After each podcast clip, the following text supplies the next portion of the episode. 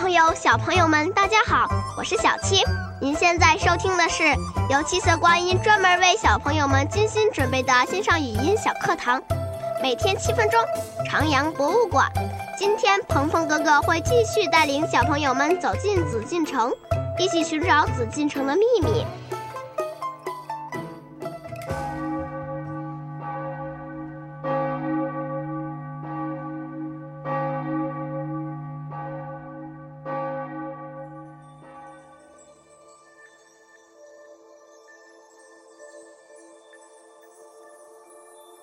欢迎小朋友们继续来到七色光阴，听鹏鹏哥哥给大家讲紫禁城的故事。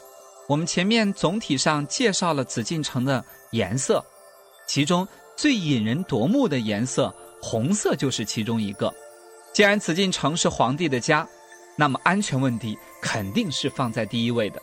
这里呢被一圈特别高大的城墙包裹着，城墙的地基呢非常牢固。小朋友们猜个小问题。城墙呢是用砖头垒砌起来的吗？其实这些高大的城墙的中间呢，并不是砖，而是压得非常非常紧密的黄土，然后在黄土的外面再用城砖给包裹起来的。整个城墙呢有十多米高，比小朋友们常常见到的三层楼房还要高一些。很多小朋友都以为城墙上下一样宽，上下一样厚，那事实。真的是这样吗？其实下面比上面宽了好多，将近有两米呢。为什么要这样设计呢？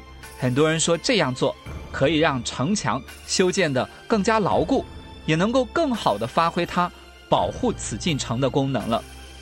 对了，紫禁城的城墙不仅仅要求坚固，有很好的防御功能，而且呢，从外观上看上去还得很漂亮。因此，砌墙的方法。也和我们老百姓家里面不太一样，叫做磨砖对缝。这种方法呢有两个特别的地方，一个呢是要提前对城砖进行很精细的加工。比如说一块砖六个面，我们要把五个面都磨得非常的平整，而靠里面嵌进黄土的那面就不需要打磨了。人们给这种砖起了一个特别好听的名字，因为被扒了五个面，因此叫做五扒皮砖。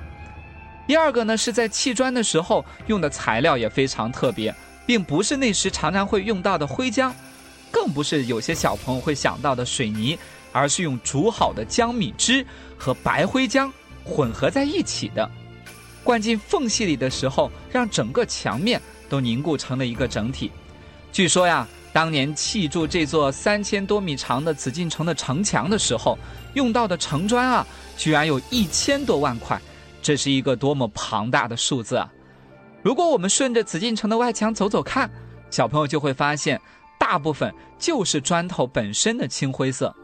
但当城墙延伸到了快接近城门的位置时，就会被红色的城砖取代了，让我们眼前豁然一亮。当小朋友们远远的看到这高高的城墙的时候，尤其是满眼的红色的时候，就像我们今天见到过马路时候的红灯一样。给人的是警示、紧张，还有害怕的感觉。其实，在紫禁城里，不光城门是红色的，皇宫里面的宫墙、院墙，还有门窗、柱子等等，也都是红色的。古人在建造紫禁城时，为什么会选择红色呢？其实啊，红色是我们人类认识并且利用的最古老的颜色之一了。为什么这样说呢？距今大约三万年前。山顶洞人就会在死去的同伴周围撒上一圈红色的赤铁矿粉，即便是他们在活着的时候，也会把脖子上的贝壳和动物牙齿做成的项链染成红色。在那个连基本生活都没有保障的时代里面，是什么原因让先民们这样喜欢红色呢？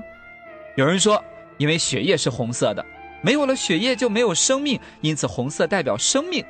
也有人说。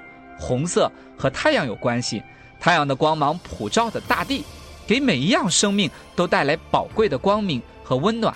还有的人说，先民喜欢红色，很可能是对火的重视和依赖。小朋友们觉得哪种原因更重要呢？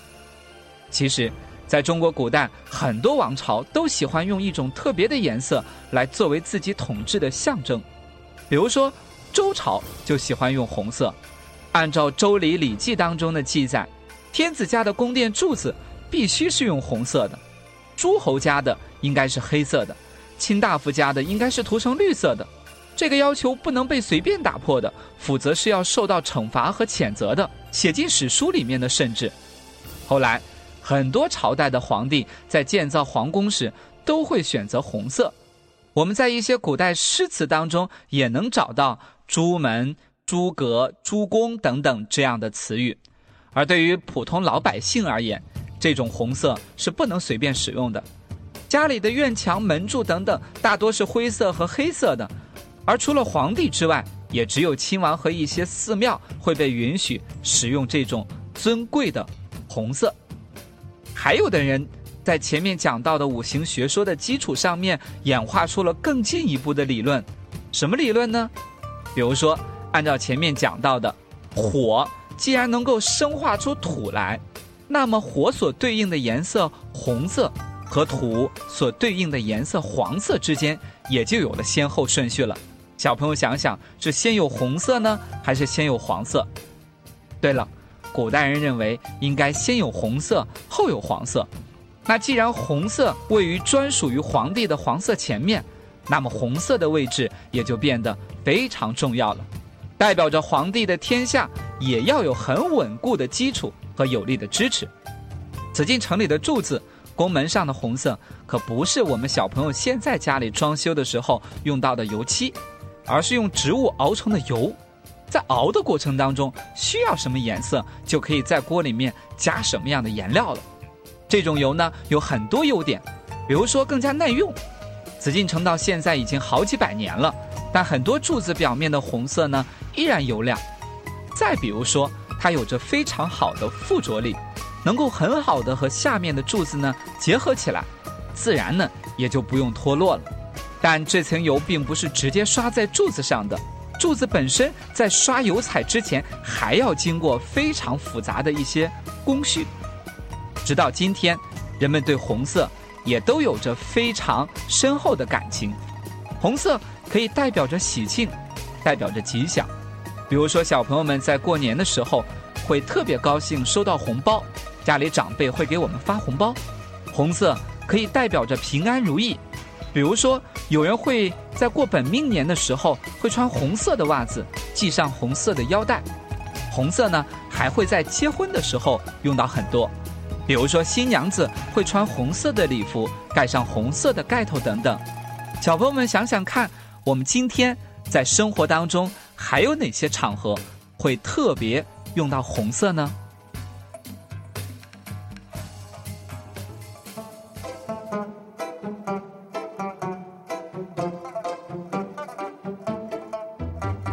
好了，今天的节目就到这里，请各位大朋友、小朋友们继续跟随七色光阴，每天七分钟，徜徉博物馆，明天见喽。